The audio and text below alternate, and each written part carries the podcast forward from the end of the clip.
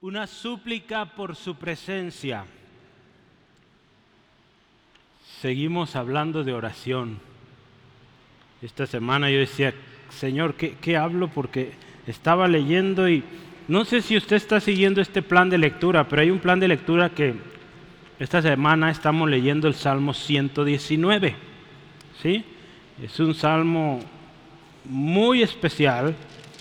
Una vez un niño preguntaba, oiga, ¿qué significan esas letras o esas palabras en el Salmo 119? ¿Sí? ¿Las ha visto usted? ¿Sí? Empieza Aleph, Bet, Gimel, Dalet, y así se va, ¿verdad? Son, ¿sabe qué? Son las letras hebreas. ¿Sí? Entonces es como, véalo, como si fuera una especie de, eh, eh, o el abecedario, ¿verdad? De, en hebreo. Entonces cada, cada porción que usted ve ahí, eh, hermano, nos habla espacial de manera muy distinta en cada texto, pero habla de la ley, de la palabra de Dios. Si usted ve, cada uno de los versículos habla de los caminos, de los testimonios, de la ley, de los mandamientos, de la palabra. Todo se refiere a la palabra de Dios. Un hermano decía, hermano, si le cuesta leer la Biblia, lea los primeros 30 versículos, si puede más, pues lea más, de Salmo 119. Y usted se va a dar cuenta qué es la palabra y ore que eso que usted lea sea una realidad en su vida, ¿sí? Lo que leemos en la palabra, ¿sí? Porque la palabra de Dios, hermano, es, vea cómo empieza. Salmo 119.1, bienaventurados los perfectos de camino. Escuche esto, los que andan en la ley de Jehová. Entonces, bendecidos, dichosos, aquellos que andan en la palabra de Dios. ¿sí? Entonces, hay una dicha, hay una bendición tremenda cuando vamos a la palabra. Y yo quiero que esta tarde en particular vayamos al versículo 57. Trae su Biblia, por favor, acompáñeme en Salmos o el Salmo 119. Vamos a leer los versículos 57 y hasta el 64. La palabra del Señor dice así, mi porción es Jehová, he dicho que guardaré tus palabras. Tu presencia supliqué de todo corazón misericordia de mí según tu palabra. Consideraré mis caminos, consideré mis caminos y volví mis pies a tus testimonios. Me apresuré y no me retardé en guardar tus mandamientos. Compañías de impíos me han rodeado, mas no me he olvidado de tu ley. A medianoche me levanto para alabarte por tus justos juicios Compañero soy yo de todos los que te temen y guardan tus mandamientos. De tu misericordia, oh Jehová, está llena la tierra. Enséñame tus estatutos. La semana pasada, si usted se acuerda, hablamos de un clamor, ¿verdad? Un clamor en medio de angustia. Cómo nos bendecía este Salmo 107. Y sabe qué sucede es que el domingo hablamos del Salmo 107 de un clamor en medio de angustia. ¿Y sabe por qué oramos el viernes? Pues lo mismo, oramos con el Salmo 107. Eh, los que vienen a la oración el viernes saben que oramos eh, los salmos. Y este viernes tocaba el Salmo 107, lo que acabamos ver el domingo, de ver el domingo. ¿Sí? Entonces, Dios tiene algo, hermano, para usted, para mí. Yo le invito, no se lo pierda. Yo decía y les animaba a orar porque todos estamos en alguna angustia, quizá en tormenta, quizá en un desierto, quizá por algo que hicimos nos encontramos presos y necesitamos ser libres. Hermanos, clamemos. Clame al Señor y Él escucha, Él atiende a su clamor. Hoy yo quiero invitarle y meditemos en una súplica. Yo le quiero preguntar esto, ¿alguna vez ha pedido a Dios, Dios, que tu presencia esté aquí? ¿Cuántos han orado así? Oramos cada semana que la presencia de Dios esté en este lugar, en la iglesia, pero lo ha hecho en su casa, en su ambiente de trabajo, que la presencia de Dios esté ahí. Y ahora le voy a preguntar lo siguiente, si ha orado así, ¿cómo ha sido la presencia de Dios en ese lugar? ¿Cómo ha sido? Cuando usted y yo vemos en la Biblia, la presencia de Dios tiene muchas maneras de, manifestarse y, diferentes reacciones, ¿eh? porque mire, cuando Moisés está siendo enviado por Dios y le dice, un ángel va a ir delante de ustedes, Moisés dice, no, queremos que tú vayas. No un ángel, que tú vayas delante de nosotros. ¿Y saben qué le dice Dios? Mi presencia irá contigo y te daré descanso. Hermanos, la presencia de Dios puede traer descanso. Si hoy usted está fatigado, cansado, no puede más, hoy le animo, oremos por la presencia de Dios en su vida para que tenga descanso. Pero sabe también, la presencia de Dios también puede ser para juicio, para bien o para mal. Un día todos nosotros, hermanos, dice la palabra de Dios ahí en 2 Corintios 5, 10, que un día todos compadeceremos ante el Señor. Todos vamos a estar ahí, hermanos. Grandes, chicos, medianos, todos. Y ahí en la presencia de Dios, algunos para vida eterna, otros para muerte eterna. ¿sí? Entonces, la presencia de Dios puede ser tanto como una razón de mucho gozo, mucha alegría, pero también puede ser para juicio. ¿sí? Entonces, hermanos, que nosotros sea pues de refrigerio, de descanso. ¿sí? ¿Cómo lo vamos a lograr? Pues hoy vamos a ver cómo hacer esto. Eh, aquí el salmista suplica por la presencia de Dios. Vamos a ver qué se ocupa para que la presencia de Dios venga. Fíjese, yo quiero que vea el versículo 57. Salmo 119, versículo 57. ¿Qué dice? Dice, mi porción es Jehová, he dicho que guardaré tus palabras. Otras versiones dice, mi herencia eres tú, prometo obedecer tus palabras. La traducción viviente dice, Señor, eres mío, prometo obedecer tus palabras. La traducción lenguaje actual dice, Dios mío, tú eres todo lo que tengo. De todo corazón quiero obedecerte y agradarte. Hermanos, nuestro Dios, escuche esto, es nuestro Dios. Va a decir, ¿cómo? Está repitiendo lo mismo. Sí, hermano. Nuestro Dios es nuestro Dios. ¿Sí? Entonces tenga la confianza de pedirle. Hace rato oramos, ¿se acuerda cómo oramos? A nuestro Padre. Entonces nuestro Dios es grande, es poderoso, hermanos, y Él está atento a la oración de sus hijos, de sus hijas. Toda súplica Él la escucha. El texto de hoy o el texto principal es el 58. En el versículo 58 dice, tu presencia supliqué de todo corazón. Hermanos, si la presencia de Dios no está en un hogar, no está en una iglesia, hermanos, ese lugar es un desastre. Porque si no está Dios, pues o está el enemigo, o están sus demonios, y hay caos. ¿Sí? Hermanos, necesitamos la presencia de Dios cada día, en nuestras vidas, nuestra casa, nuestros trabajos. Cuando habla de la presencia de Dios, fíjese, otras versiones dice, por ejemplo, nueva versión internacional dice, de todo corazón busco tu rostro. La traducción lenguaje actual dice, deseo tus bendiciones con todo el corazón. Fíjese, cuando Dios está en un hogar hay bendición. Y palabra de Dios para todos dice, deseo servirte con todo mi corazón. Donde está la presencia de Dios hay hombres y mujeres que le sirven, que le adoran. ¿Sí? Porque la palabra de Dios dice que Él habita en medio de las alabanzas de su pueblo. En cada versión usted y yo podemos encontrar el rostro de Dios, las bendiciones de Dios. Y se trata, hermanos, de que si la presencia de Dios está en un lugar, es algo bueno. ¿Sí? Es algo bueno que, que Dios esté en un hogar. Algo reconfortante. A mí me gustó mucho la versión Reina Valera que usted y yo tenemos acá, o también la Biblia de las Américas porque dice súplica. Por eso nombré este mensaje una súplica por su presencia, ¿sí? Porque yo le animo y al final oremos con súplica delante de Dios, que su presencia esté con nosotros, hermanos. Pero para esto, para que la presencia de Dios esté en un hogar, en una vida, en una iglesia, hay algunos requisitos. ¿Sí? Porque, hermanos, podremos usted y yo recibir o experimentar la presencia de Dios.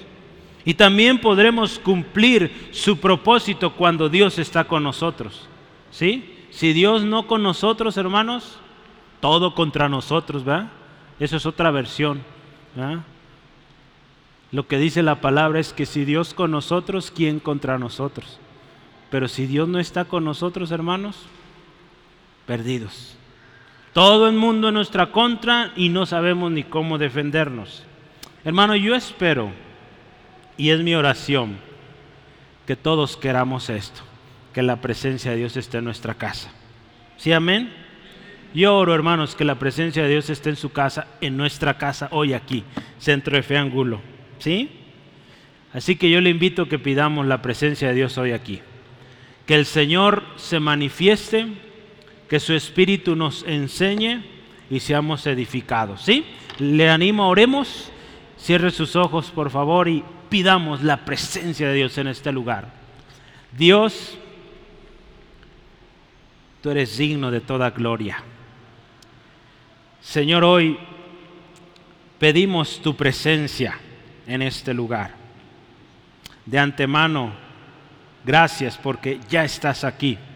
Tu palabra dice que donde están dos o tres congregados en tu nombre, ahí estás tú. Tu palabra dice que tú habitas en medio de las alabanzas de tu pueblo. Señor, y hoy te hemos alabado Hoy nos hemos puesto de acuerdo para adorarte, para orar a ti. Señor, pero queremos más y más de tu presencia en este lugar. Queremos ver tu favor en cada hogar, en cada familia aquí representada, Dios. Espíritu Santo, enséñanos. Espíritu Santo, redargúyenos corrígenos, instruyenos en justicia por medio de la palabra viva, la palabra poderosa de nuestro Dios. Señor, en tus manos este tiempo y que tu nombre sea glorificado en Cristo Jesús. Amén. Yo le decía algunos requisitos para que la presencia de Dios venga a un lugar, a una familia. Todos estamos de acuerdo que la presencia de Dios en un lugar es bueno, ¿verdad? ¿Sí? Amén, ¿verdad, hermanos? Sí. Algunos lo veo con calor, no sé si es calor o duda, pero sí es bueno, hermano. La presencia de Dios en una casa es buena y es algo que usted y yo debemos querer para nuestra casa, ¿sí? Gloria a Dios. Mire, entonces, ¿cómo va a ser esto? ¿Cómo vamos a suplicar? Yo quiero empezar según su palabra.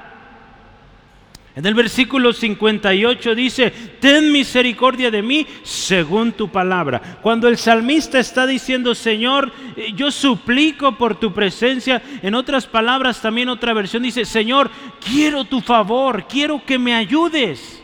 ¿Sí? La presencia de Dios en alguien, hermanos, créame, es una bendición, porque eh, esa persona puede estar bien tranquila, descansando que Dios está con él, con ella y puede, aunque a su alrededor todo esté desbaratado, un caos, si Dios está con alguien, hermano, esa persona puede estar tranquila. ¿sí? Entonces, hermanos, nos conviene que Dios esté con nosotros. ¿sí? Y que busquemos estar con Él, en comunión con Él. El salmista aquí dice, buscando su misericordia. Otra versión dice, buscando la compasión, la piedad, el ánimo de Dios. Hermano, le voy a leer un, pasaje aquí. Dice, el salmista no exige, sino que ruega, porque él mismo se siente indigno. Cuando este salmista está diciendo, te suplico, ten misericordia, nos indica algo. Él no viene exigiendo, Dios, te ordeno que, o declaro que aquí estés. Eso no dice, ¿verdad? Suplico tu presencia, ten misericordia. Vea cómo, cómo el salmista pide aquí. ¿Sí? La confianza de la fe nos hace valientes en la oración, pero nunca nos lleva a vivir sin oración, ni nos justifica para ser más que humildes mendigos a la puerta de la misericordia. Hermano, cuando usted y yo tenemos fe, vamos a orar, ¿sí? Vamos a creer, confiar que Dios lo va a hacer. Esa fe que usted y yo aprendemos en la palabra de Dios nos debe llevar a reconocer primero cómo somos, cuál es nuestra condición. Verá aquí dice, humildes mendigos a la puerta de la misericordia. Entendemos que por nuestros méritos no merecemos nada. Gloria a Cristo Jesús, Él lo pagó, ¿verdad? Y podemos venir ante su presencia con confianza, ¿sí? Entonces primero reconocemos que somos indignos, pero sabemos que hubo alguien que lo pagó y que si a través de Él vamos al Padre, Él nos escucha y alcanzamos misericordia. ¿Sí? Entonces cada vez que usted venga a la presencia de Dios, venga con esa confianza de que Dios le escucha. ¿Sí? Y hágalo en el nombre de Jesús. Él escucha. ¿Sí, amén? Créalo, hermano, hermana. Algo interesante aquí es que el salmista busca la misericordia de Dios, pero él dice, según tu palabra. Hermano, cuando usted y yo pidamos a Dios algo, digámosle, Señor, según tu palabra. No como yo pienso, no como yo quiero, porque ya nos hemos dado cuenta que lo que pensamos, que lo que queremos, muchas veces no es lo mejor. De hecho, lo mejor viene de Dios. La palabra de Dios dice que toda buena dádiva y todo don perfecto viene de arriba, ¿sí? Del Padre, ¿sí? Entonces, hermanos, mejor digamos, Señor, lo que me des como tú quieres, no como yo quiero, porque con esto no le quiero decir que sea malo decirle qué queremos, ¿verdad? Sí, podemos decir, Señor, mira, a mí me gustaría esto, pero también está esto otro. ¿Qué quieres para mí? ¿Sí? Dígale así a Dios, hermanos. Yo les he enseñado a mis hermanos en, el equipo, así vayamos con Dios, hermanos. Usted quiere hacer un negocio o, o tiene un plan de lo que sea. Vaya con Dios y dígale, Padre, mira, aquí está este plan 1, el plan 2 y el plan 3. ¿Tú qué dices? ¿Cuál es el bueno? O tienes un cuarto porque a lo mejor yo en los tres me equivoqué. A veces, de hecho la mayoría de las veces pasa así, ¿verdad? Pero es bueno, hermanos, presentar a Dios Hubo una vez un rey que dice la palabra, él presentó las cartas delante de Dios. Eh, eh, se trata del rey Ezequías. Fíjese, eh, llegaron cartas de amenaza y de que los vamos a conquistar y les vamos a hacer esto y deshacer. Y saben que este hombre, muy triste y muy afligido, pero vino delante de Dios y dijo, Señor, mira lo que dicen. Tú mira lo que están diciendo estas gentes. ¿Qué dices tú? Gloria a Dios, Dios tenía otra otra cosa que decir. ¿sí? Hermano, hermana, Dios tiene mucho que darte, más allá de lo que piensas. Entonces, clama, clama al Señor y dile, Señor, se haga conforme a tu palabra. Esto me recuerda a nuestro Maestro Jesús. ¿Se acuerda cuando Jesús está eh, enseñando al pueblo, perdón, a sus discípulos a orar ahí en Mateo 6:10? ¿Qué dice? Se haga tu voluntad así como en el cielo, aquí en la tierra. Jesús, hermano, el Hijo de Dios, le decía a su Padre, Padre, que se haga tu voluntad. ¿Quiénes somos nosotros para pedir nuestra voluntad? No, la voluntad de Dios se haga. En otra ocasión, en Mateo 26, 39, Jesús está en el Getsemaní, él dice, Padre, si es posible que pase de mí esta copa, pero que no se haga lo que yo quiero, sino lo que tú quieres. ¿Sí? Hermanos, si esa aflicción por la que tú estás pasando es tan dura y aún no sales de ahí y tú sigues orando, confiando en el Señor, le has pedido perdón a Dios si hay algo ahí pendiente, tú estás bien delante de Dios, pero la situación sigue batallando, ¿sabes qué? Sigue creyendo. Y dile, Padre, que tu voluntad se haga en esto. Yo no sé cómo, no lo entiendo, pero que tu gloria se manifieste aquí. ¿Quién sabe, hermano, y por esta situación alguien va a ser salvo? ¿Quién sabe y si por esta situación Dios te está preparando para algo más grande? ¿Sí? Yo se lo puedo decir por experiencia y he visto testimonios de situaciones bien duras que pasamos, pero que fueron cosas que Dios usó para acercarnos más a Dios. ¿Sí? Nunca nos deberemos o nos debemos alejar de Dios, hermano, cuando hay aflicción. Ese es el problema, que muchos cuando el problema arrecia, la enfermedad, la circunstancia, se alejan y se pierden de mucha bendición que Dios tenía en esa situación.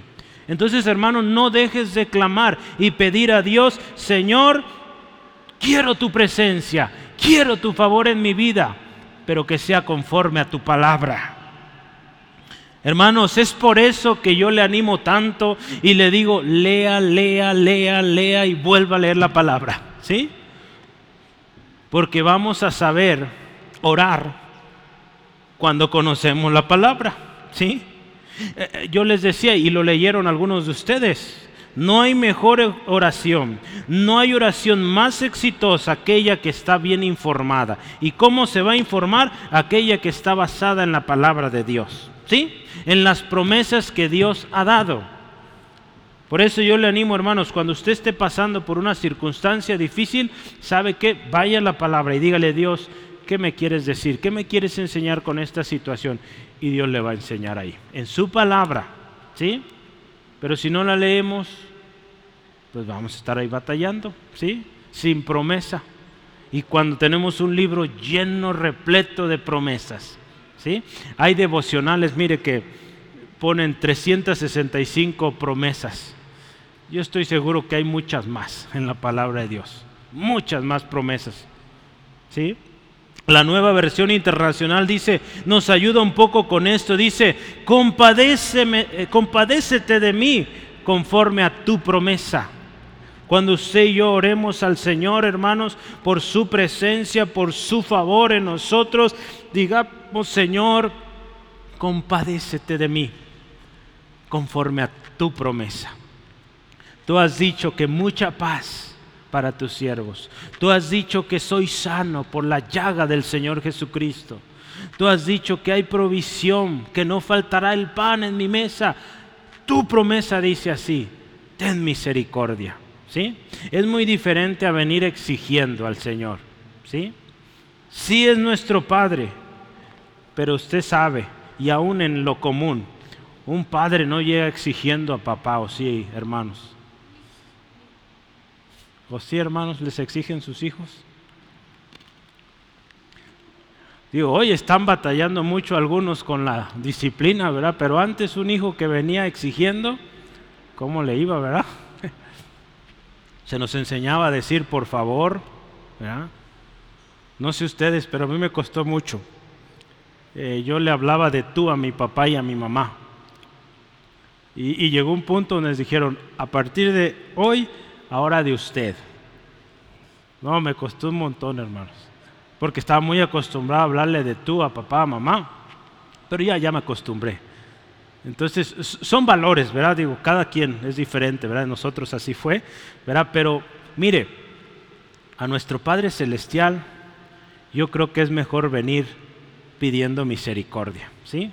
Que venir exigiendo y, y de otras maneras que, pues, ni bíblicas son, ¿verdad? Si vamos a la palabra, pues venían los siervos pidiendo misericordia, clamando, suplicando. ¿sí? Entonces creo que pues nos conviene ir de acuerdo al patrón, ¿verdad? Como dice la palabra. ¿sí? Entonces vea, cuando pidamos a Dios, número uno, conforme a tu palabra, Dios. Que se haga como tú dices, porque así va a funcionar. ¿sí? Siguiente, mire, considerando nuestros caminos. Hermanos, cuando usted y yo oremos a Dios. Dios, yo quiero que tú estés en esta casa. Haga esto. Considere cómo está mi vida, cómo estoy caminando. ¿Sí? Mi caminar ayuda para que la presencia de Dios esté en esta casita. Y si no, hermanos, pues a corregir para que Dios esté en ese hogar. ¿Sí? Vamos a ver, dice ahí versículo 59, eh, si usted ve, consideré mis caminos y volví mis pies a tus testimonios. Fíjese, consideremos nuestros caminos. Cuando buscamos la presencia, el favor de Dios, necesitamos ver cómo estamos caminando. No sé si usted se acuerde, pero a inicio de año hablamos esto. de considerar nuestros caminos o meditar bien nuestros caminos. Y yo quiero que lo veamos, por favor, ahí en Ageo.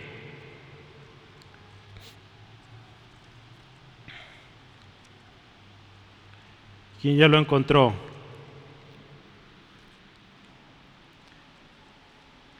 Hay veces que a mí se me pierde Ageo, pero ya lo hallé. Mateo, Marcos, Lucas y Ageo.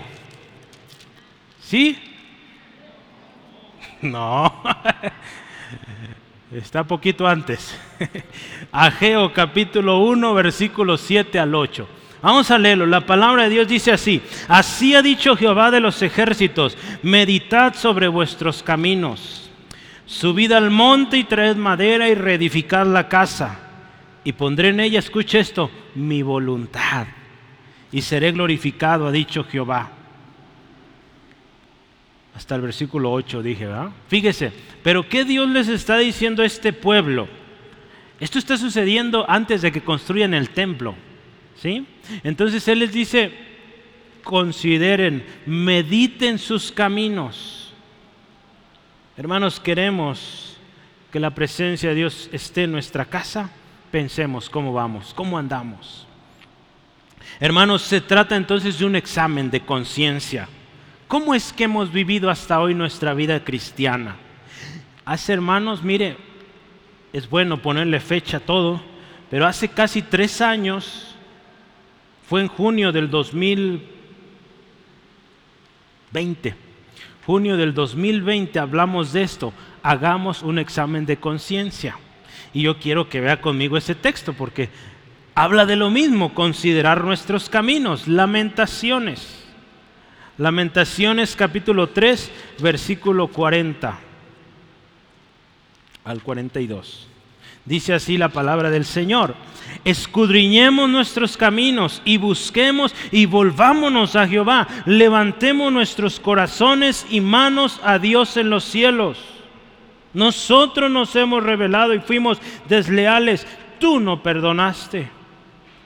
Hermanos, si la presencia de, de Dios se va de un lugar, no es porque Dios quiera o haya dicho de repente, ¿saben que Yo ya no estoy aquí, ya me enfadé de esta gente. No, es porque ahí dice la palabra, nosotros nos hemos revelado. ¿Sí? Aquí este escritor Jeremías, en su lamentación dice, nosotros nos hemos alejado. Cuando Santiago está escribiendo a las doce tribus de Israel, ¿sí? ¿Usted ha leído el libro de Santiago? Casi al final de la Biblia. Este hermano le dice a la iglesia, acercaos a Dios y Él se acercará a vosotros. ¿Sí? Santiago 4.8. Dígale a su hermano, a su izquierda, a su derecha, hermano, acércate a Dios y Él se acercará a ti. ¿Sí, amén? Créalo, hermano, hermana. Así que cuando nosotros busquemos al Señor, hermano, busquemos la presencia de Dios en nosotros, consideremos nuestros caminos y aseguremos que nuestros caminos van como los del Señor. O vayamos más bien en el camino del Señor, ¿sí? Ahí en Salmos eh, capítulo 25, versículo 4, ¿qué dice? Escucha esto. ¿Cómo pues justificará el hombre para con Dios? Ese no es, yo estoy en Job, perdón. Digo, algo me sonaba extraño. Salmo 25, 4 dice, muéstrame, oh Jehová, tus caminos. ¿Qué dice? Enséñame tus sendas. Ahí está, ¿sí? Entonces, hermanos, ¿queremos la presencia de Dios en casa? ¿Queremos la presencia de Dios en nuestra vida? Consideremos cómo andamos, cómo estamos caminando. Número 3, vamos avanzando ahí en su hojita, mire, Número tres, volviendo nuestros pies a sus testimonios. Esto está ligado con lo anterior. Dice ahí la palabra, pensemos cómo andamos caminando, pero no nos quedemos ahí pensando. Nuestros pies cambien de dirección. ¿Sí? Nuestros pies, hermanos, caminan. ¿Sí? Perdone la redundancia, pero tomamos decisiones, hacemos cosas, hablamos, pensamos planeamos, actuamos, reaccionamos. ¿A dónde nos están llevando nuestros pies? Yo voy a leerle algo. Si podemos enderezar nuestros pies en cuanto a caminar en santidad, pronto enderezaremos nuestro corazón en cuanto a una vida más feliz. Dios se volverá a sus santos cuando ellos se vuelven a Él. De hecho, Dios ya les ha favorecido con la luz de su rostro cuando comienzan a pensar en Él y se vuelven a Él. Fíjese, la palabra ahí lo leíamos hace rato en Santiago, que volvamos a Dios y Él se volverá a nosotros. Cuando alguien que está perdido, que se ha alejado, empieza a volver a Dios, hubo algo ahí, hermanos. Usted se acuerda de Pablo, esa luz que vino sobre él. Él aparentemente estaba haciendo lo que a Dios le agradaba, pero no. Fue este ese momento donde hubo un encuentro con Cristo que Él cambió y sus pasos fueron diferentes. Hermanos, si usted está orando por una persona, ore que tenga un encuentro personal con Cristo y que sus pasos cambien. Porque a veces piensan que van bien, pero no van bien. ¿Sí? Gloria a Dios. ¿Estamos bien, hermanos? ¿A dónde nos están llevando nuestros pies? Recordemos, hermanos, que la palabra de Dios, o las palabras del Señor a su pueblo,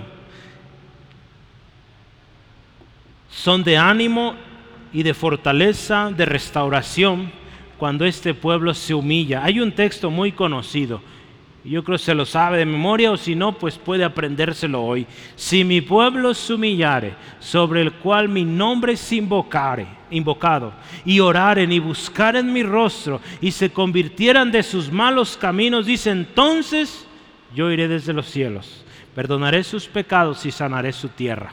¿Sí?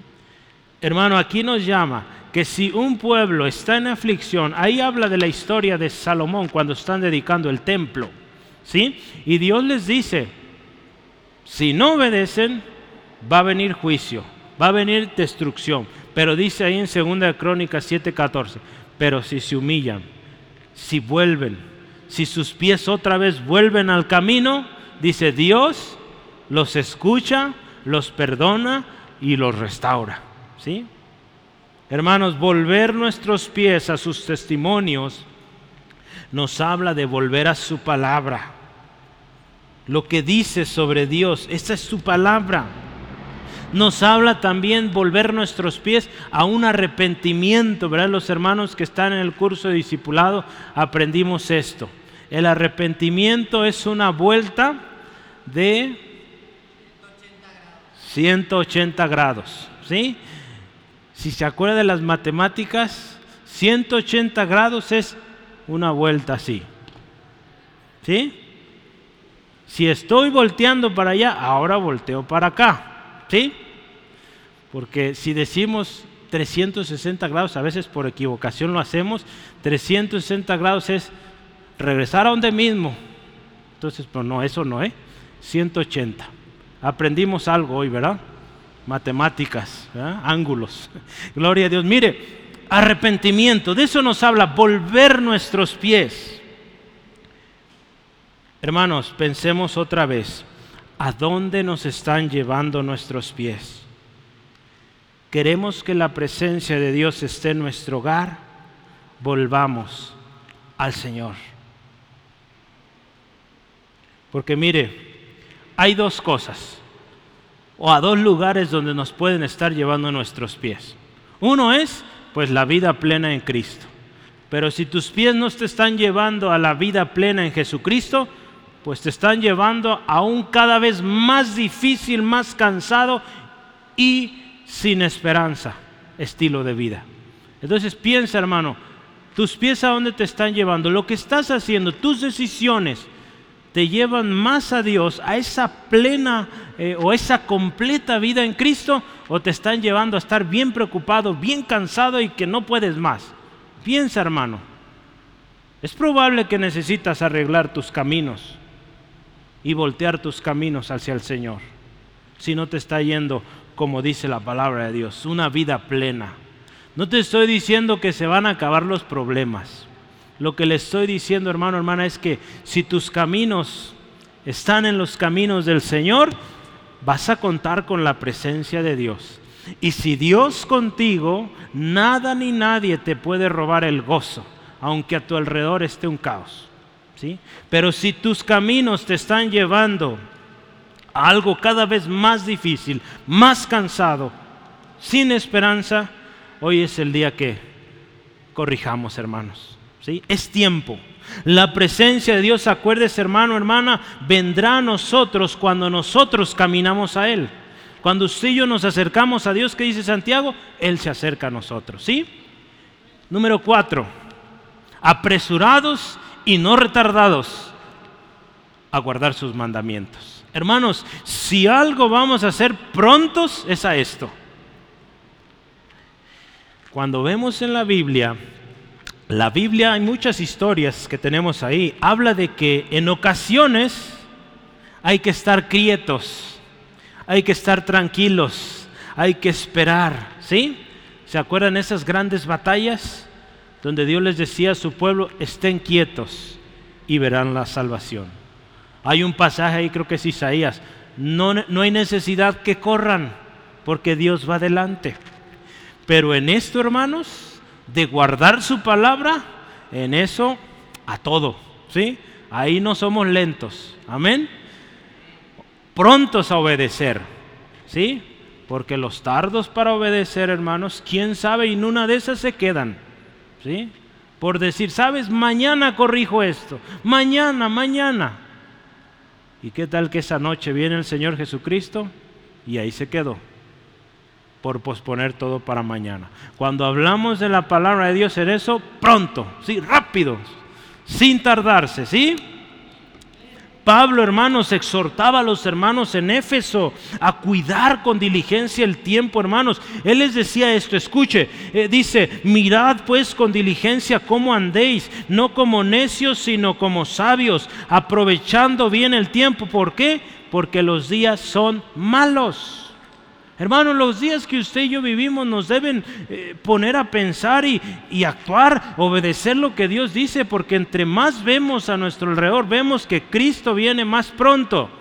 Hermanos, si Pablo en su tiempo, hace casi dos mil años, él sentía que Cristo ya estaba a la puerta regresando, imagínense nosotros, dos mil años después casi. Y lo que vemos, ¿verdad? hace rato platicábamos, estos calorones, las luchas, las guerras, las pandemias, todo lo que ha estado pasando, indican algo, hermanos. Cristo viene pronto. Entonces, hermanos, necesitamos ser prontos para obedecer, guardar su palabra. ¿Sí, amén? No tardos. La actitud del salmista, hermanos, aquí indica un entusiasmo, un ánimo resuelto, una diligencia, una prontitud a guardar lo que Dios dice en su palabra. A mí me da gusto y me bendice el saber que este texto está en nuestras venas. Segunda de Corintios, no, ¿verdad? Segunda de Timoteo 2.15. A ver, dígalo a la cuenta de tres. Una, dos, tres.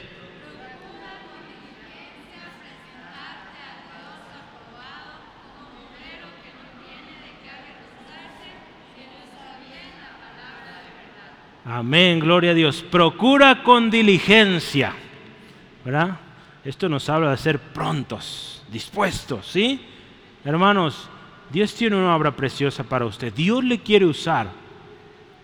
Seamos apresurados para ir a su palabra, para obedecer su palabra. ¿Sí? Amén. Hermanos, Dios lo va a hacer, pero Él va a usar esos que están diligentes. ¿Sí?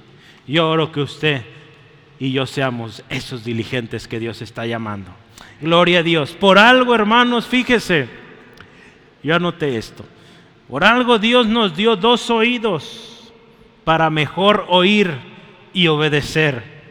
El problema es que a veces usamos mal la boca para quejarnos, ¿sí? Para poner excusas y no hacer lo que Dios quiere. La proporción de oídos ayudan a que escuchemos y que obedezcamos.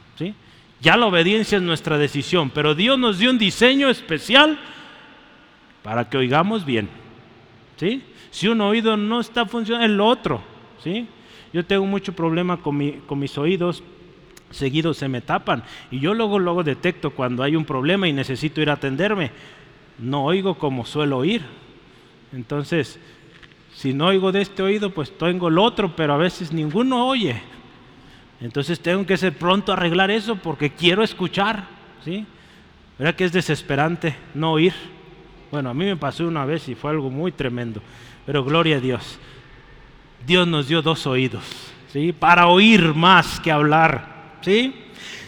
Hermanos, si en algo usted y yo o alguien a quien tenemos que correr y no retrasarnos es primero a la palabra de Dios, ¿verdad? Hay que correr, ¿sí?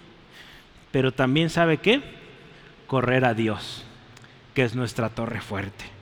Ahí en Proverbios 18, 10, 10 dice, torre fuerte es el nombre del Señor. A Él correrá el justo y será levantado. Hermanos, si vamos a correr, corramos al Señor. ¿Sí? No corra otra cosa, corre a Él. Corra su palabra. ¿Qué dice Dios en su palabra? Porque yo no sé qué hacer. Corra la palabra de Dios y Él le va a hablar.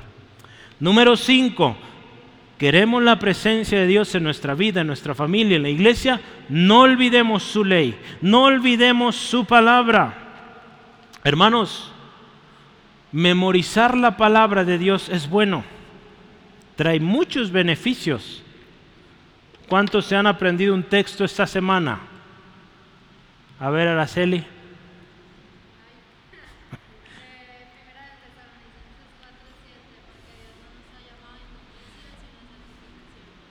Amén, amén. Dios no nos ha llamado a inmundicia, sino a santificación. Primera de Tesalonicenses 4, 7. ¿Quién más aprendió otro texto esta semana? ¿Nadie? Ay, hermano, yo sé que les da pena o tienen calor, pero haga un, propósito. Cada semana apréndase un texto, hermanos. Es sencillo, es. No batalla. Yo le platiqué, creo que era una hermana que tomó esta práctica de estar aprendiéndose textos. Y si por una, uno por semana, hermano, al año se aprendió 52 versículos, vea, en un año. Imagínense, entonces sí se puede, hermanos. Memorizar la palabra de Dios trae grandes beneficios. No olvidarla, ¿verdad? Eso se trata hoy. El salmista lo reconocía, mira, en el Salmo 119, versículo 11, ahí estamos bien cerquita, que dice, en mi corazón he guardado tus dichos para no pecar contra ti. Cuando guardamos la palabra de Dios, hermanos, vamos a tener consejo, vamos a saber lo que le agrada a Dios, lo que no le agrada a Dios. ¿Cómo le vamos a hacer para no olvidar la palabra de Dios? A ver, una pregunta. ¿Cómo le vamos a hacer para no olvidar la palabra de Dios? Leerla, memorizarla, ¿qué más? Enseñarla, ¿sí? ¿Qué más podemos hacer? Ponerla por obra, practicarla, escribirla, ¿sí? Hay muchas maneras, meditándole en el día. La palabra de Dios, ¿se acuerda? Hay un salmista el Salmo 1, ¿le parece si vamos? Córrele, córrele, Salmo 1. Salmo 1, 1 al 3. Este bienaventurado, este bendecido, vea lo que hizo. Bienaventurado el varón que no anduvo en consejo de malos, ni estuvo, dice, en camino de pecadores, ni en silla de escarnecedores se ha sentado, sino que escuche esto, en la ley de Jehová está su delicia, y en su ley medita de día y de noche. ¿Qué va a pasar a alguien que hace esto? será como árbol plantado junto a corrientes de agua, ¿sí? Que da su fruto a su tiempo y su hoja no cae. Y todo lo que hace, prospera, ¿sí? Gloria a Dios, vea. Aquel que está meditando la palabra de Dios día y noche. Esto nos hablan de no olvidar lo que Dios ha dicho, hermanos. Es bien interesante, vea, porque ¿qué, nos dice? Vamos al texto. Eh, Salmo 119, 61. Yo quiero que lo vea. Compañías de impíos me han rodeado, mas yo no me he olvidado de tu ley. ¿Qué está pasando aquí? Este hombre, mire, dice, compañías de impíos me han rodeado. Esto indica, hermanos, que hay aflicción alrededor, hay oposición alrededor. Pero ¿qué pasa? ¿Qué es lo común? Muchos se olvidan de la palabra de Dios. Y pues si, si no están recordando la palabra de Dios y viene un problema, ¿qué es lo lógico? ¿Qué va a pasar? Pues esta persona se va a alejar porque no está guardando la palabra de Dios. Si guardamos la palabra de Dios, la palabra nos dice que caerán a tu lado mil, diez mil a tu diestra, pero a ti no te llegará. Entonces, cuando tú conoces esto, estás tranquilo. Pero si no lo conoces, hermano, te vas a desesperar, te vas a afligir y puede que hasta te alejes. Hermanos, la palabra de Dios no hay que olvidarla. Este pasaje nos recuerda que la palabra de Dios tenemos que recordarla aún en el tiempo difícil. Aquí dice, compañías de malvados alrededor de mí, pero yo no olvido lo que mi Dios dice. ¿Sí? Ahí, ahí en este mismo salmo hay varios textos que habla de esto. Mire, vamos leyéndolo. En el 119, versículo 83 primero. ¿Qué dice ahí? Porque estoy como el odre al humo. Pero escuche, no olvidado tus estatutos versículo 141, dice ahí la palabra, pequeño yo soy, desechado, escuche, mas no me he olvidado de tus mandamientos. ¿Cuántos pequeños aquí? Yo me siento pequeño, digo, yo dependo del Señor. Entonces no puedo yo sin Él. Entonces dice ahí, no olvidemos. ¿Sí? Y número 153, eh, Salmo 119 dice, mira mi aflicción y líbrame, porque de tu ley no me he olvidado. Aquí el salmista puede decir con confianza, Señor, yo recuerdo tu palabra, ayúdame. ¿Sí? Ni su sentido de la injusticia, ni su dolor por sus pérdidas, ni sus intentos de defensa lo desviaron de los caminos de Dios. Esto decía Charles Spurgeon. No importando la injusticia, lo feo que está a nuestro alrededor, las pérdidas muchas veces, este salmista dice, sigo creyendo, sigo guardando la palabra de Dios. Hermanos, Jesús, nuestro Señor, pudo vencer a Satanás porque recordaba la palabra, ¿sí? Y le pudo decir tres veces, escrito está, ¿sí? Hermanos, necesitamos comenzar este buen hábito de memorizar la palabra y no olvidarla en tiempo de crisis. En tiempo de crisis, acuérdese que ha dicho Dios, ¿sí? Y si no recuerda o no dice que no, no, no hay palabra para ese momento, pues vaya, léala, ¿sí? Si a su memoria no viene en ese momento algo, vaya la palabra, Señor, esta situación es nueva para mí, ¿qué dices tú? Y guarde esa promesa, apréndesela de memoria para que la próxima vez sepa qué decir, ¿sí? Número 6. A medianoche me levanto para alabarte. ¿Queremos la presencia de Dios, hermanos? ¿Quieren la presencia de Dios en su vida, en su familia, en la iglesia? No importa el tiempo. ¿A qué horas buscar a Dios? A medianoche, dice aquí. A medianoche, no importa que todos estén dormidos, yo voy y busco a mi Señor. ¿Sí? No importa que sea como dice ahí, la hora en que las compañías de los impíos ahí anden dando guerra, no importa. Solo una cosa es importante para este salmista, alabar al Señor por sus justos juicios. ¿sí? Entonces, hermanos, alabemos al Señor. Los justos juicios de Dios están escritos aquí en su palabra. Entonces se trata otra vez de ir a su palabra, buscarla, no importando la circunstancia, el tiempo. Hermanos, buscar a Dios de madrugada es algo muy especial. ¿Lo ha hecho alguna vez? ¿Alguna vez ha orado, leído la palabra en la madrugada? Hermano, es algo lindísimo, especial. Yo solía tener mis tiempos devocionales en la noche. Por años lo hice así ya me había acostumbrado. Pero yo notaba que los días cuando yo llegaba muy cansado, pues era menos provechoso ese tiempo, ¿sí? Entonces, ¿sabe que Yo hice un cambio. Dije, ¿sabes, Señor? perdóname, no he tenido buenos tiempos contigo en la noche, lo cambio en las madrugadas. Uh, hermano, glorioso. Me estoy acabando libretas de lo que escribo, de lo que Dios está hablando, ¿sí? Y antes un poquito, porque mi mente no estaba lista o ya estaba muy cansada, ¿sí? Entonces hay una bendición tremenda, hermanos. Yo le animo, haga la prueba antes de irse al trabajo, ¿sí? Inténtelo y va a ver cómo Dios habla de manera tan especial porque nuestro, digamos, nuestro cerebro está al 100 y se lo dedicamos al Señor, imagínese. Darle a Dios las primicias de nuestro día. Buscar al Señor en madrugada es una bendición incomparable. Se trata, hermanos, pensemos esto, de darle a Dios nuestro primer tiempo del día. Hermanos, sin duda, si usted y yo así lo hacemos, Dios va a bendecirle. No le digo que Dios no le va a bendecir si no se levanta a madrugada, pero pues hay una bendición muy especial en ello. ¿sí? Eh, yo sé algunos les cuesta este o formar este hábito, yo soy entre ellos, pero he aprendido, hermanos, se aprende. Cuesta mucho levantarse temprano, ¿verdad? Y vea mi caso, hermanos. Yo le comparto mi testimonio. Mi oficina me queda a tres pasos de la cama. Entonces yo antes me levantaba y a trabajar, porque pues, trabajo desde casa. ¿sí?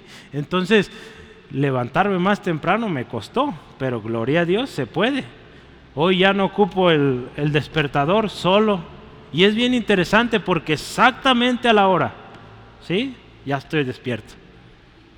Pues adelante, a orar, a leer la palabra, ¿sí? Entonces, hermano, es un hábito, se forma. ¿Sí? Entonces no, no lo vea imposible, se puede. Sin duda yo sé, hermanos, que Dios le va a bendecir con su presencia cuando usted lo hace así. Hay un salmo que yo quiero leer, Salmo 64, 63, perdón.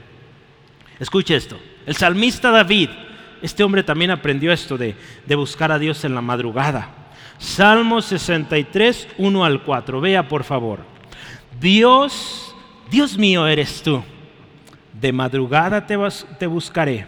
Mi alma tiene sed de ti, mi carne te anhela. En tierra seca y árida donde no hay aguas. Vea dónde clama este hombre para ver tu poder y tu gloria, así como te he mirado en el santuario. Porque mejor es tu misericordia que la vida. Mis labios te alabarán. Así te bendeciré en mi vida. En tu nombre alzaré mis manos. Qué hermoso, hermanos, buscar a Dios de madrugada. ¿Sí? Recordemos, hermano, hermana, que Dios habita en medio de las alabanzas de su pueblo. Una de las cosas o ventajas de la mañana es que, pues, muchos dormidos, usted puede, pues, estar libre de distracciones, de ruidos y de tanta cosa. Entonces, usted puede estar tranquilo, tranquila, ¿sí? Eh, yo ahorita no tengo hijos, pero tengo hermanas que, ah, no, no sé crear. Son muy tranquilas mis hermanas. Son tranquilitas, pero la mañana es muy tranquilo ahí. Tengo unos vecinitos, Dios los bendiga, pero empieza la mañana y es un relajo. Gloria a Dios, yo ya les gané. Yo, ya fui con mi Señor antes. Sí, entonces, hermanos, son buenos beneficios. Sí, eh, Dios habita en medio de las alabanzas de su pueblo, amén. Salmo 22.3, Él habita en medio de las alabanzas de su pueblo. Entonces se trata de tener o dar prioridad a Dios, hermanos. Yo quiero preguntarle ahorita, en este momento, ¿cómo está su tiempo con Dios? ¿Cómo lo está haciendo? Piense un momentito, no me diga, usted sabe. ¿Cómo está? Póngale una calificación. Bueno, muy bueno, excelente, o malo, muy malo, deplorable. ¿Cómo estará? No me lo diga, usted y Dios. Pero piense esto, quizá necesitamos hacer un ajuste, ¿verdad? ¿Sabes? Yo creo que me voy a levantar un poquito más temprano. O voy a cambiar la hora porque esa hora no está funcionando. Hermanos, Dios es flexible. A cualquier hora que usted va, Él le escucha, Él le habla, ¿sí? Entonces, hágalo, hermano. ¿Sí? Gloria a Dios. Vamos adelante. Yo quiero un último texto, fíjese. Jeremías 29:13. ¿Se acuerda de este texto? Le vamos a buscar y le vamos a encontrar. ¿Por qué? Dice ahí Jeremías, porque le vamos a buscar con todo el corazón. ¿Sí? Sea la decisión que usted tome de a qué horas va a orar, de a qué horas va a leer la palabra de Dios, hágalo con todo su corazón. ¿Sí? Yo le recomiendo las mañanas, pero usted sabe, usted decide. ¿Sí? Si usted dice a mí la tarde, la noche son horas buenas, adelante, pero hágalo. Y hágalo con todo el corazón. Y su padre le va a enseñar, le va a hablar y, y le va a bendecir mucho. Número siete. Vamos avanzando, faltan dos, ya vamos a terminar hermanos. Número siete, compañero de los que temen y guardan sus mandamientos. Hermanos, si queremos que la presencia de Dios esté con nosotros, necesitamos ser compañeros de gente que teme y guarda la palabra de Dios. ¿Sí? Tenemos que ver con qué compañías andamos. Si queremos que Dios esté en nuestro hogar, pues hay que ver con quién me estoy relacionando. Difícilmente, hermanos, vamos a encontrar la presencia de Dios en medio de gente que no teme a Dios o de gente que no lee la palabra, que no busca, que no obedece la palabra. Ahí no vamos a encontrar la presencia de Dios. Hay casos muy específicos donde la presencia de Dios se manifestó. Por ejemplo, eh, Elías, con esta multitud de profetas Dios se manifestó, pero son casos muy particulares y para un propósito. Pero la regla no es así. Si usted quiere ver la presencia de Dios en su vida, piense con quién se está relacionando. Hermanos, este hombre me gusta mucho las meditaciones que tiene en Salmos. Y este hombre, Charles Spurgeon, decía esto. Ponga atención, ¿eh? Decía, el hombre santo pasa sus noches con Dios y sus días con el pueblo de Dios. Entonces en la noche, en las madrugadas, con Dios. Y en el día, con gente que teme a Dios y que guarda la palabra de Dios. Hermanos, piense, meditemos con quién pasamos más el tiempo, cómo estamos llenando nuestras vidas. Por algo la palabra de Dios nos dice ahí en 2 Corintios, que es 6:14, que no puede haber congruencia, no puede haber unión en un yugo desigual. ¿Sí? No puede haber eh, algo bueno de esto, hermanos.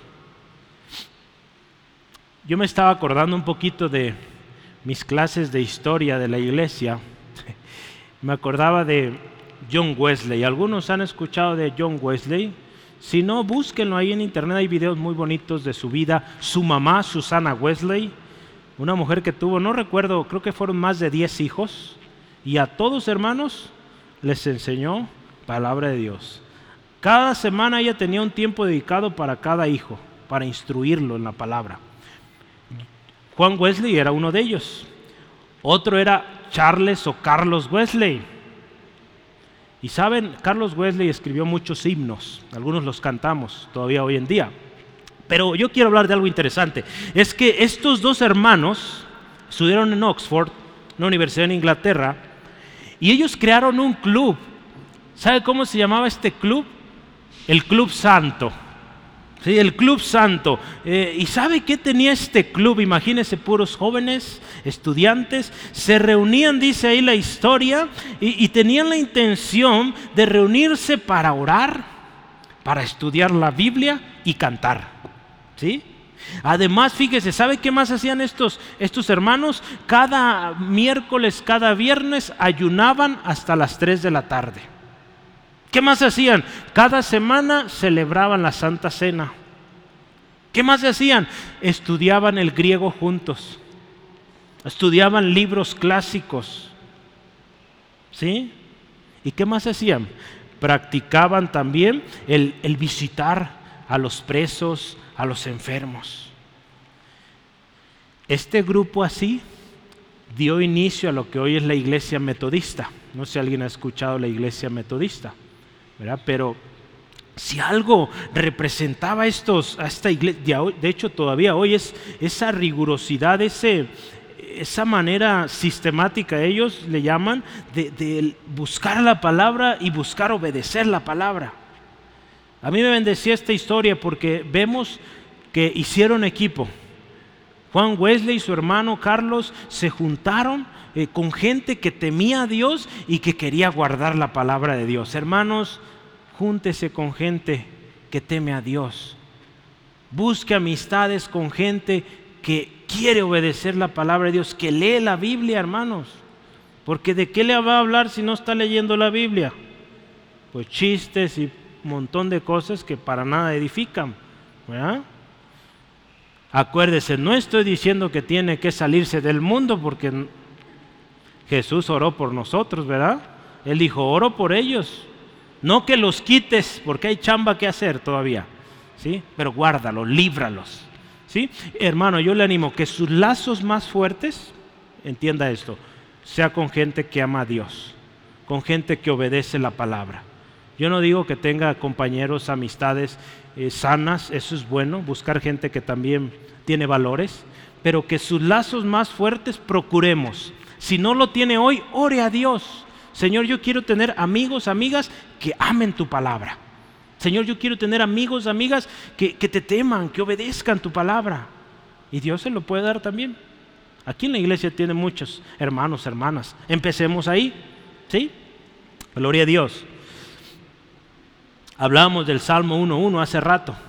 El que no anduvo en consejo de malos, que ni en sí de escarnecedores se ha sentado. ¿Cuáles son los escarnecedores? Los que se la viven burlándose de los demás. Yo tuve que dejar varias compañías en el trabajo porque era pura grosería o puro hablar, reírse de los demás. Eso no es cómodo, hermanos. No es bueno participar en eso. Cuidemos.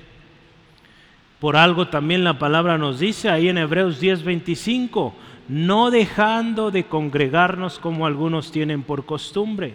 Tenemos que juntarnos con aquellos que temen a Dios. Y si se fija, aquellos que guardan la palabra de Dios, no dice con los perfectos, porque no somos perfectos pero si amamos a Dios, tememos a Dios, que si fallamos, pues vamos, le pedimos perdón. Si le ofendimos al hermano, a la hermana, hermano, perdóname, te ofendí, te lastimé, perdóname. ¿Sí? Es la gran diferencia, hermanos, que Cristo está en usted, en mí, y podemos tener relaciones sanas. Y último, ser enseñables. Versículo 64 de nuestro texto cerramos. De tu misericordia, oh Jehová, está llena la tierra. ¿Qué dice? Enséñame tus estatutos. El, el, salmista aquí reconoce, hermanos, que él quiere ser enseñado por Dios. Si queremos la presencia de Dios en nuestra vida, hermano, hermana, necesitamos ser enseñados. Un corazón, dice ahí, enseñable. ¿Sí? ¿Se acuerda de la pregunta de la semana pasada? Salmo 107, versículo 47 dice, ¿quién es sabio y guardará estas cosas y entenderá las misericordias de Jehová?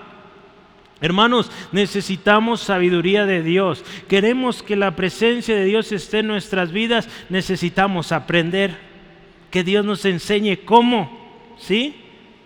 Todos necesitamos sabiduría y necesitamos un corazón humilde que está dispuesto a escuchar a Dios. Que si Dios te dice haz esto, pues lo hagamos, sin poner excusas o condiciones. ¿sí? A veces queremos o somos muy orgullosos y a mí no me enseña nadie. Hermanos, déjese enseñar por el Señor. ¿sí? Que Dios le enseñe, seamos humildes y Dios nos va a enseñar más. ¿sí? ¿Quieres ser sabio? Pues vaya la palabra y seamos humildes. Amén. Gloria a Dios. Mire, aquel que es enseñado por Dios siempre tendrá un corazón adorador. Yo quiero leer este texto. Salmo 86, es el último. Dice Salmo 86, 11 al 13. Dice, enséñame, oh Jehová, tu camino. Hay un canto. Caminaré yo en tu verdad. Afirma mi corazón para que tema tu nombre. Te alabaré, oh Jehová, Dios mío, con todo mi corazón y glorificaré para siempre. Te glorificaré por siempre. Porque tu misericordia es grande para conmigo y has librado mi alma de las profundidades del Seol. Hermanos, cuando nosotros amamos la palabra, somos enseñados por Dios, hermanos, podemos alabar a Dios por sus misericordias. Podemos entender sus misericordias. ¿Sí? Podemos ver en cada cosita que usted ve en su vida que Dios está obrando. ¿Sí? Gloria a Dios. Piense en Jesús, nuestro Maestro, nuestro Señor.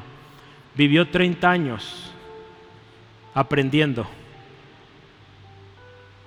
para tres años y medio servir y enseñar a sus discípulos. ¿sí? Si algo nos enseña Jesús es a ser enseñables.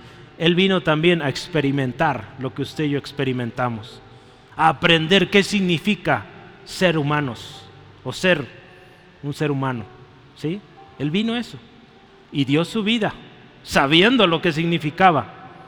¿sí? Y enseñó a sus discípulos y sabe qué les dijo. Hay mucho que les quiero enseñar, pero no pueden con todo eso. Les voy a dejar el Espíritu Santo, Él va a seguir.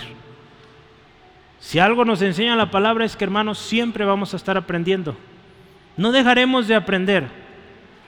A mí me da mucho gusto cuando escucho hermanos que por su trabajo, por la vida que tuvo de pequeño no pudo estudiar, pero que dicen hoy voy a estudiar. Eso me da, créame, mucha alegría y oro por usted. Y si está planeando eso, dígame para orar con usted. ¿Sí? Porque es algo muy lindo, hermanos, que mantengamos un corazón enseñable y sobre todo la palabra. Tenemos un instituto bíblico, tenemos un curso de discipulado. Hermanos, hay los recursos. Prepárese. Seamos enseñables.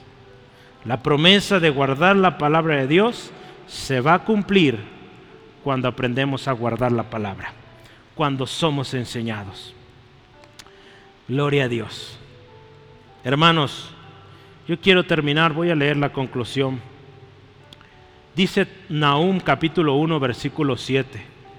Jehová es bueno. ¿Cuántos dicen amén? Fortaleza en el día de la angustia. ¿Cuántos dicen amén? Y escuche esto. Y conoce a los que en Él confían. Hermanos, Dios conoce si usted está confiando o no en Dios. Él sabe. Y Él va a manifestar su presencia en aquel que le busca. Aquel que se acerca a Él, Dios se acerca a Él. Hermanos, no podemos engañar a Dios. ¿Sí? No podemos engañarlo. Él sabe con quién Él está y con quién no. Así es. Usted puede decirme a mi hermano, yo tengo la presencia de Dios en mi casa. Y podrá engañarme a mí o a su hermano o su hermana. Pero Dios sabe con quién Él está y con quién no está. Yo le animo que no pongamos hoy excusas, si sí está o no está. Digamos, Señor, te suplico que estés hoy en mi casa, en mi vida, en la iglesia. ¿Sí? Ya vimos cómo va a estar el Señor ahí cuando hagamos esto. ¿Sí? ¿Qué le parece si, si oramos, hermanos, con una súplica? Una súplica, un clamor. La palabra de Dios dice, mire, Bienaventurado el hombre que teme a Jehová y en sus mandamientos se deleita en gran manera. Su descendencia será poderosa en la tierra, la generación de los rectos será bendita. Hay bendición cuando Dios está con nosotros. Hay bendición cuando guardamos su palabra. ¿Sí? Oramos, hermanos. Ahí donde está, por favor, cierre sus ojos y, y yo le animo con una actitud, vamos empezando con arrepentimiento. Porque es una de las cosas que debemos hacer, meditar cómo estamos caminando y corregir nuestro curso. ¿A dónde dirige nuestros pasos? Padre, hoy te damos muchas gracias por tu palabra. Señor, hoy tu palabra es tan clara que Señor, que si queremos ver tu presencia en nuestra vida, en nuestra casa, en nuestra familia, en, en la iglesia, aún en los lugares que visitamos como trabajadores, Señor, tú nos llamas a algo. Hoy, Señor, primero entendemos y conocemos que no te podemos engañar. Tú sabes quién confía, quién te busca, de veras con corazón sincero. Hoy te pedimos perdón porque muchas veces nuestra actitud no ha sido correcta y hemos sido negligentes, flojos, no hemos buscado tu presencia como corresponde. Y por eso estamos como estamos. Hoy te pedimos perdón, Dios. Y hoy suplicamos tu presencia con nosotros. Hoy suplicamos, Dios, que tu presencia con cada uno de nosotros, nuestros hogares, la iglesia, Señor. Hoy suplicamos tu misericordia, Dios. Porque si tú vas con nosotros, si vamos, si tú no vas, no vamos, porque no hay seguridad, no hay certeza si tú no vas. Señor, ayúdanos. Hoy ten compasión y visítanos con tu presencia, con tu favor, con tu provisión, con tu bendición. Porque si vas con nosotros, Dios, hay seguridad, hay esperanza. Yo le animo, hermano, hermana, ahí donde está, hagamos un compromiso y digámosle al, al Señor, Señor, me comprometo a buscar tu presencia según tu palabra y no conforme a mis ideas o mis deseos. Es el primer compromiso. Segundo, Señor, me comprometo a considerar mis caminos. Y número tres, y volver mis pies a tus testimonios. Señor, me comprometo a ser pronto, no retardado, a guardar tu palabra. Señor, me comprometo a no olvidar tu ley, a memorizarla, a formar un hábito de aprender, de memorizar tu palabra para en el tiempo de la prueba contestar, escrito está. Señor, hago compromiso de darte prioridad a medianoche, madrugada, levantarme y alabarte, para que tú seas mi Señor, dueño de mi vida, siempre y aún de mi tiempo. Señor, también nos comprometemos a rodearnos de gente que te teme y que guarda tu palabra. Compañeros que al igual que nosotros buscaremos amarte, servirte, atesorar tu palabra y llevarla a la obra. Y por último, Señor, un corazón enseñable. Perdona todo orgullo, toda actitud que hemos pensado que no hay quien nos enseñe. Sí hay quien y hay mucho que aprender. Ayúdanos a mantener ese espíritu de enseñanza. Y Señor, hoy ruego también, Dios, por aquel que se ha alejado de ti. Si tú te has alejado del Señor, tus caminos te han llevado a otro lugar del cual tú pensabas, y te das cuenta que por más que luchas ya no puedes, hoy yo te invito, cambia tu caminar y vuelve al Señor. Has experimentado lo que es la presencia de Dios, pero tú te alejaste y por eso hoy sientes como sientes. La palabra de Dios te dice que te acerques a Dios y Él se acercará a ti. Yo te animo, vamos juntos y hagámoslo. El Señor no te condena. Si tú estás sintiendo condenación hoy, esa condenación no viene de Dios. Él te justifica, Él te perdona, Él te restaura. Entonces ve a quién estás escuchando. Yo te animo, vamos juntos y digámosle al Señor. Dile, Señor, yo quiero volver. O yo quiero que mis caminos vayan otra vez contigo. O yo quiero una vez más tu presencia en mi vida.